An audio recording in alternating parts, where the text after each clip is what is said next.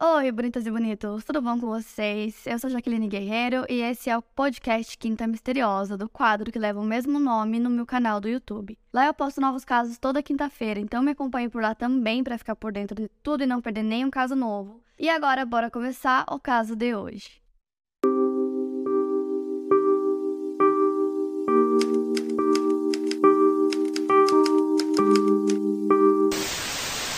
Jennifer Hawke nasceu no dia 26 de setembro de 1900.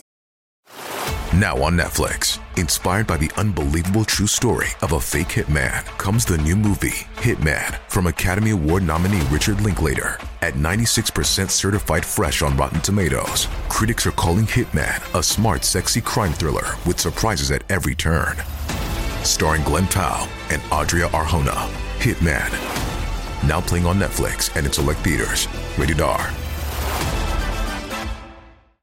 1958. Filha de Richard e Mary Bell Hawke, a Jennifer também tinha uma irmã chamada Cynthia. Jennifer era uma jovem linda e popular, ela já estrelava em peças da escola, era representante dos alunos e também foi a capitã das cheerleaders da escola. Ela se formou em enfermagem na faculdade e enquanto ela trabalhava no Hospital Infantil de Pittsburgh, ela conheceu o jovem estudante de medicina William Petit. Nascido em 24 de setembro de 1956, William estava no terceiro ano do curso de medicina e posteriormente ele se tornaria um endocrinologista dedicado. Eles começaram a se relacionar e se casaram, formando uma linda família. A filha mais velha do casal, chamada Hayley, nasceu no dia 15 de outubro de 1989. Seis anos depois, no dia 17 de novembro de 1995, nasceu a Michaela. A Jennifer sofria de esclerose múltipla, uma doença em que o sistema imunológico destrói a cobertura protetora dos nervos, causando diferentes sintomas dependendo do paciente. Alguns deles são perda da visão, dor, fadiga e também pode haver comprometimento da coordenação motora.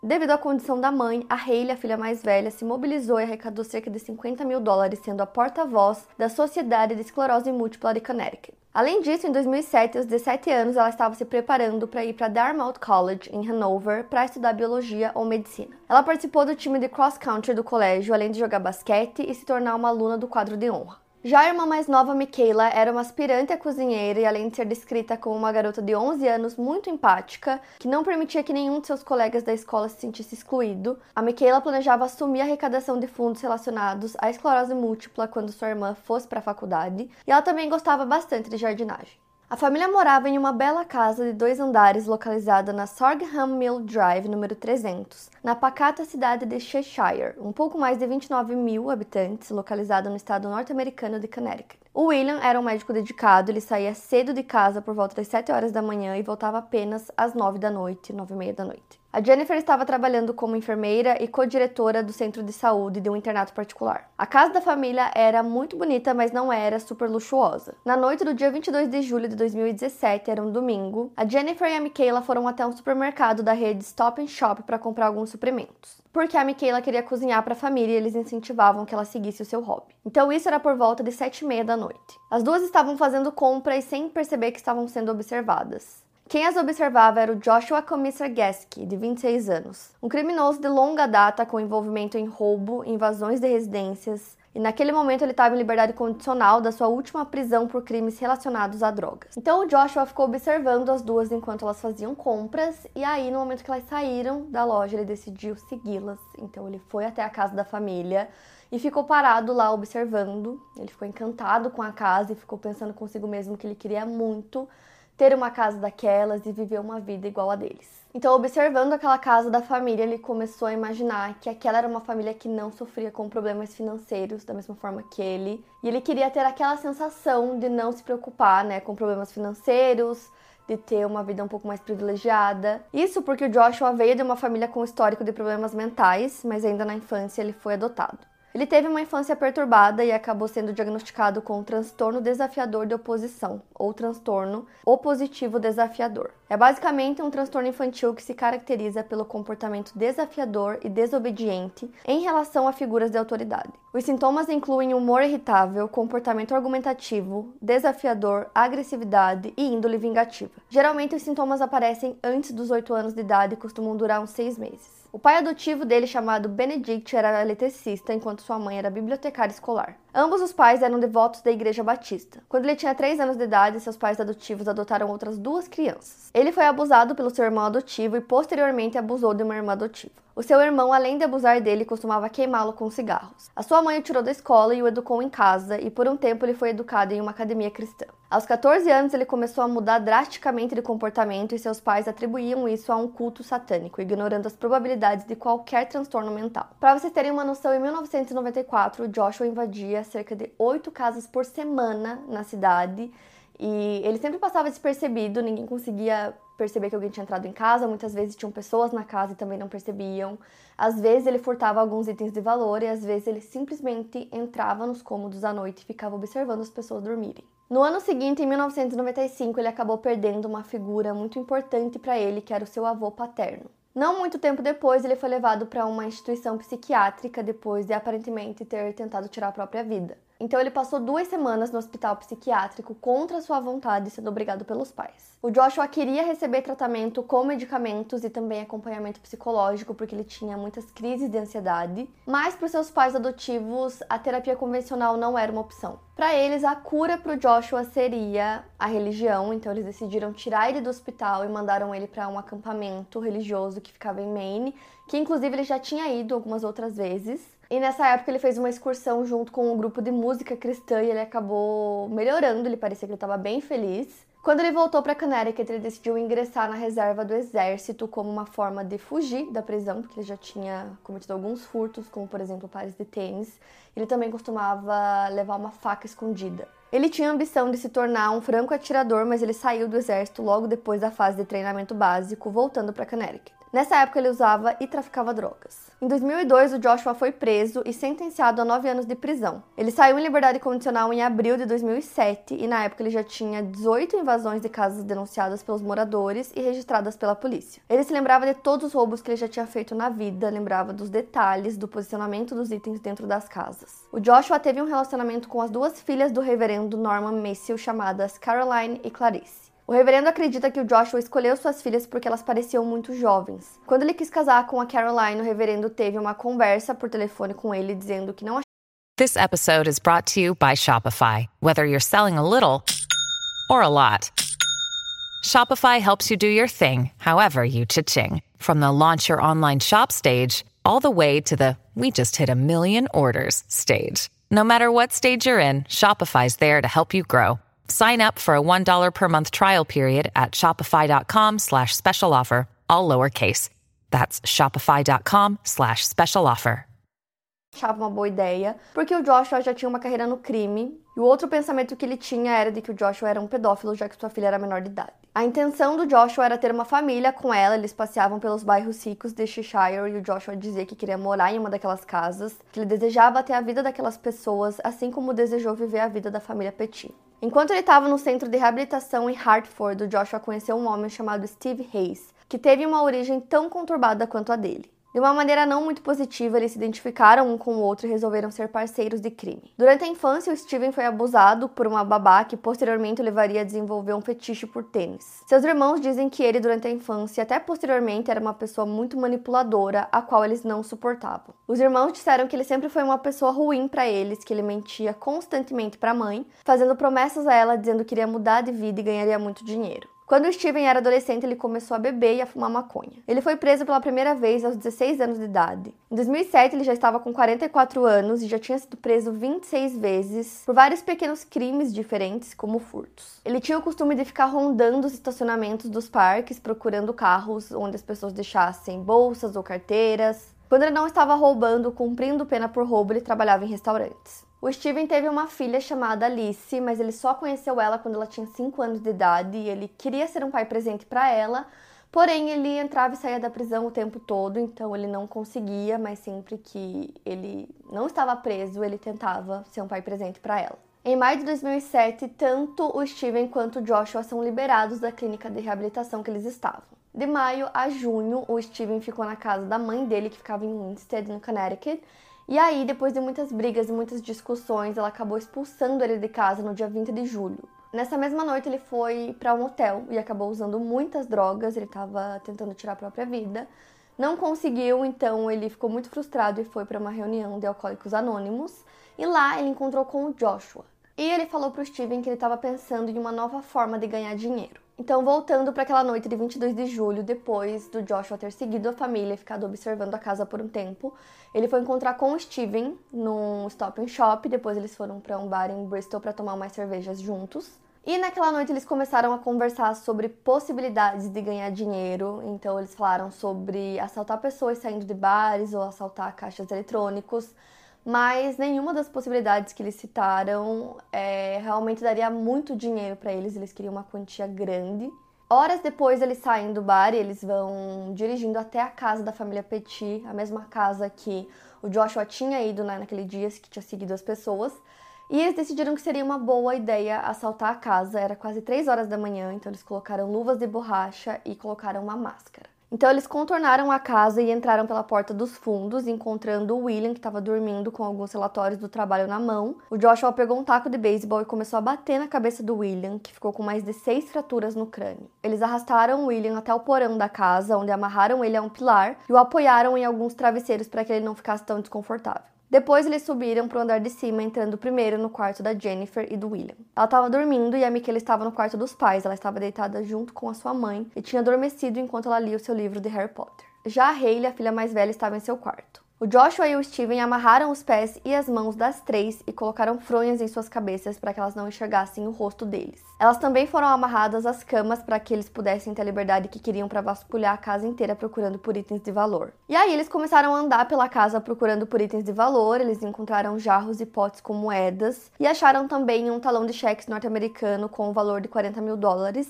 mas eles acabaram se decepcionando com o que eles encontraram porque eles imaginavam que a família era muito mais rica, que teria muito mais dinheiro na casa. Por volta das 4 horas da manhã, eles encontraram algumas cervejas na geladeira e beberam até o amanhecer. O Joshua e o Steven ficaram com medo de deixar evidências de DNA na casa e o Joshua sugeriu que o fogo apagaria qualquer evidência. Segundo o Steven, ele teria dito para eles tirarem as pessoas da casa e colocarem fogo em tudo e decidiu procurar algo para alimentar o fogo. Ele foi até a garagem e encontrou galões de gasolina. Então, por volta das 7 e 5 da manhã, ele sai para comprar gasolina e enche os galões. Quando ele retornou, a Michaela estava usando roupas diferentes do que quando ele saiu. O Joshua tinha abusado da criança e tirado fotos bastante explícitas da garota em seu celular. Por conta dessa violência e o histórico do Joshua em relação a meninas mais novas, existia uma certa suspeita de que, na verdade, o interesse do Joshua sempre foi a Michaela. Nenhuma dessas fotos tiradas por Joshua foram divulgadas para o público, devido ao fato da Michaela ser uma criança na época do crime. E aí eles decidiram que o que eles tinham encontrado na casa não era suficiente para concluir o crime, então eles decidiram que eles levariam a Jennifer para tirar uma grande quantia de dinheiro do banco e manteriam o restante da família como refém. Então, pouco antes das 9 da manhã, o Steven leva a Jennifer até o Bank of America e pede para ela retirar 15 mil dólares da conta dela.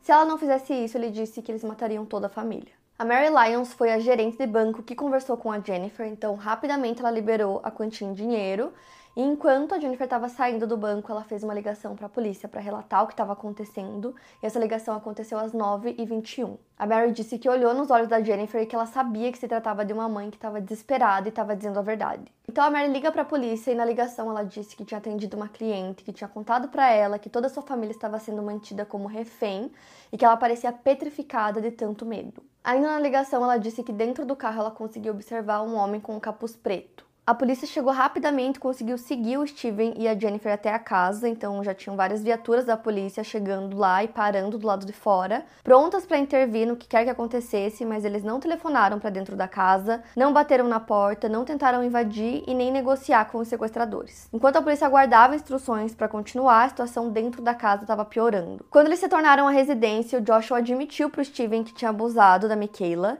e eles começaram a discutir, então o Joshua disse que ele deveria fazer o mesmo com a Jennifer Jennifer para equilibrar as coisas. Então, a sequência de fatos depois disso não é muito precisa, não se sabe se ele realmente abusou da Jennifer antes ou depois de tê-la estrangulado até a morte, mas a violência aconteceu no chão da sala de estar da família. Nesse ponto, as coisas aconteceram quase que ao mesmo tempo. O William estava trancado no porão por quase sete horas com fraturas no crânio. Ele estava fazendo uso de anticoagulante e por isso ele perdeu uma grande quantidade de sangue. Mesmo assim, ele conseguiu se soltar do local onde ele estava preso e ainda com as pernas amarradas, ele saiu do porão às 9h51 pela lateral da casa, foi até um vizinho para pedir ajuda e alertar do que estava acontecendo, dizendo que essas duas filhas estavam dentro da casa. O vizinho ficou muito confuso no primeiro momento, ele não conseguiu reconhecer quem era por conta da quantidade de sangue que tinha escorrido da cabeça do William. Os dois criminosos criminosos não tinham percebido que o William tinha conseguido fugir da casa e logo depois dele ter conseguido fugir, eles decidiram que a melhor coisa a se fazer seria colocar fogo na casa e nesse momento eles decidiram que não tirariam as pessoas de dentro porque eles queriam acabar com todas as evidências. Eles acreditavam que o William tinha morrido no porão e eles tinham abusado de duas mulheres, né, das três. Então eles decidiram que o melhor seria acabar com todas as provas queimando a casa. Então os dois começaram a espalhar gasolina por toda a casa, inclusive em cima das meninas que estavam vivas. Aí eles acenderam um fósforo e começaram a colocar fogo no lugar. Para vocês terem ideia como tudo aconteceu muito rápido, o William tinha conseguido sair às 9h51 e eles colocaram fogo na casa às 9h56. Logo depois, os dois tentaram fugir usando a SUV da família, mas foram interceptados pela polícia e preso às 10 horas e 1 minuto da manhã. O William foi levado às pressas para o hospital, já quase sem vida porque ele tinha perdido muito sangue. E aí, como eles tinham espalhado gasolina por toda a casa, o fogo se alastrou muito rápido, então eles estavam tentando apagar o fogo e salvar as meninas.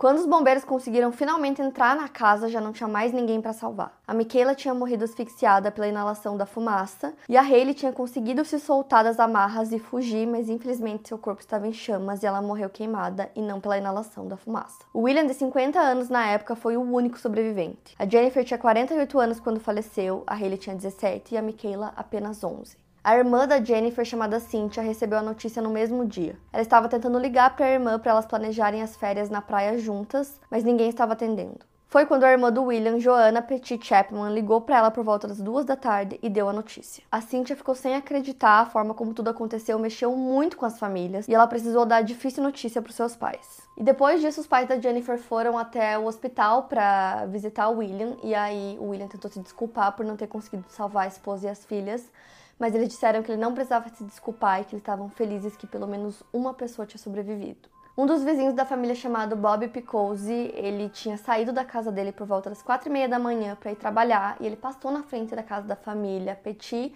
viu que estava tudo ok, ele disse que não conseguiu perceber nada de diferente, nada de suspeito, então ele foi trabalhar e quando ele voltou do trabalho, ele viu que a casa tinha sido incendiada e ficou incrédulo. O crime acabou mexendo muito com a comunidade, porque era uma cidade muito pequena, então as pessoas confiavam umas nas outras, né? Uma cidade com baixa criminalidade, as pessoas costumavam deixar a porta destrancada de vez em quando, então depois disso as pessoas perderam um pouco daquele sentimento de segurança na cidade, começaram a trancar as portas e ficar mais atentas. Depois que tudo aconteceu, o William se sentiu muito culpado por ele não ter saído do porão e ter entrado na casa para tentar salvar mais alguém da família. Ele tinha perdido muito sangue, ele estava muito mal, então ele sabia que ele tinha chance de fazer isso e morrer lá dentro com eles. E era uma coisa que passava muito pela cabeça dele. No início do caso, tinham poucas informações né, que tinham sido divulgadas, e aí, conforme as coisas foram aparecendo cada vez mais nos jornais e na mídia, as pessoas começaram a fazer muitas perguntas, como, por exemplo, por que, que a polícia não interviu antes, né?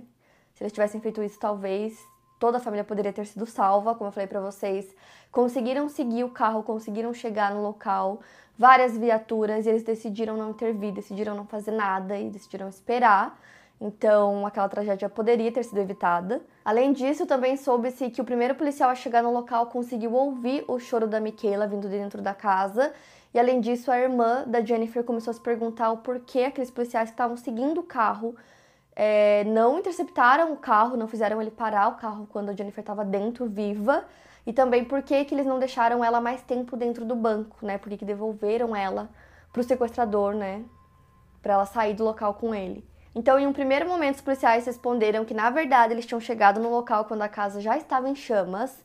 Porém, o William disse que quando ele saiu da casa pelo porão, né, ele conseguiu ver várias pessoas escondidas nos arbustos e ele acreditava que eram policiais. Além disso, como eu falei para vocês, uma viatura seguiu o carro com a Jennifer e com o Steven, ou seja, isso foi antes de colocarem um fogo na casa, então eles chegaram no local antes. Então, os policiais acabaram alegando que eles foram instruídos a não entrarem na casa porque, naquele momento, a Jennifer era suspeita de ser cúmplice do roubo do dinheiro devido a um comportamento supostamente calmo no banco. Além disso, eles também teriam sido instruídos a não tentar falar com o Steven quando ele voltasse para casa e também não receberam autorização para telefonar para a residência. Eles foram instruídos a estabelecer um perímetro e monitorar a situação. No dia em que o crime aconteceu e que Joshua e Steven foram presos, eles confessaram à polícia os crimes, mas nenhum deles tomou a responsabilidade de ter sido quem decidiu atear fogo na casa. Eles jogavam a culpa um no outro. O Joshua, em um primeiro momento, também não confessou que havia abusado da Michaela, dizendo que houveram toques, mas que ele não havia efetivamente abusado dela, algo que se provou mentira quando a autópsia do corpo foi realizada. O William se lembrava de nunca ter sentido o cheiro de fumaça e lembrava de ter ouvido sua esposa ainda viva tentando negociar com os sequestradores para que eles liberassem a família. Então, cinco dias depois do crime, foi feita uma homenagem às vítimas, na qual William falou e agradeceu a todos pelo suporte, pelo amor e carinho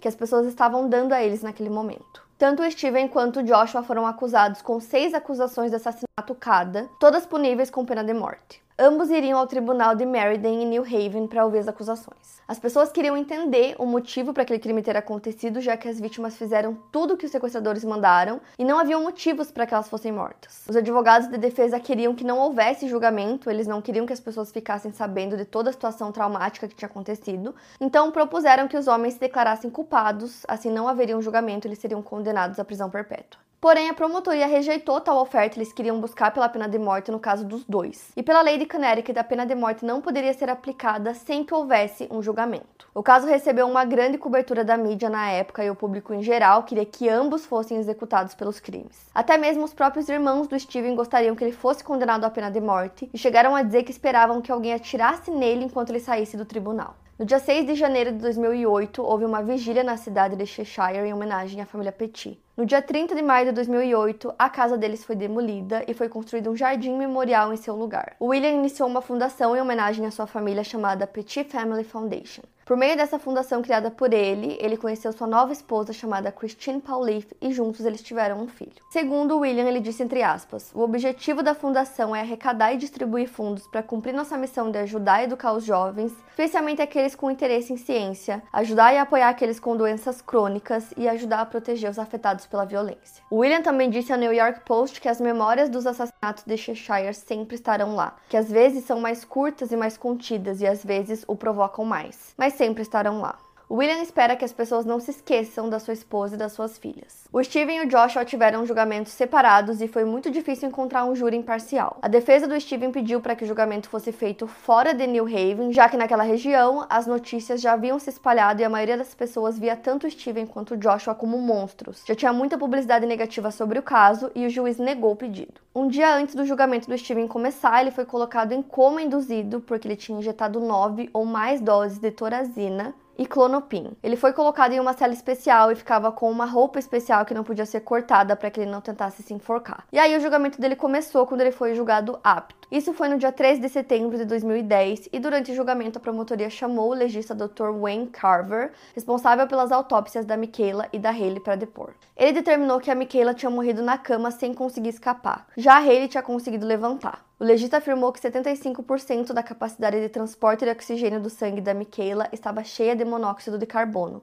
acrescentando que a dose mortal seria 30%. Ele não conseguiu determinar se as queimaduras no corpo da Michaela aconteceram antes ou depois da sua morte. O Steven foi considerado culpado de um total de 16 acusações e condenado à morte no dia 8 de novembro de 2010. O julgamento do Joshua começou no dia 19 de setembro de 2010 e ele também foi considerado culpado de 17 acusações e condenado à morte. Um ano depois do seu julgamento, Steven pediu para ser executado imediatamente, mas seu pedido foi negado. Posteriormente, em 2012, as duas sentenças de morte seriam revertidas às sentenças de prisão perpétua, porque o estado de Connecticut aboliu a pena de morte. Mas nenhum deles tem direito à liberdade condicional. O prefeito de Cheshire na época, Michael Maloney, disse que a cidade se recuperou do que tinha acontecido, mas que eles nunca tinham esquecido.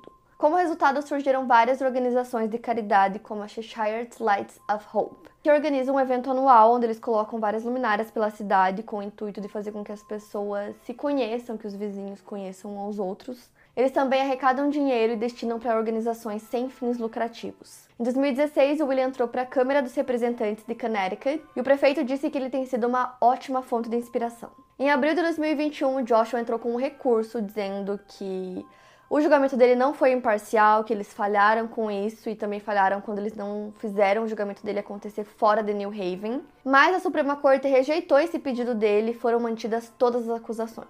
Esse foi o caso de hoje. Quero muito saber o que vocês acharam, então me contem aqui nos comentários.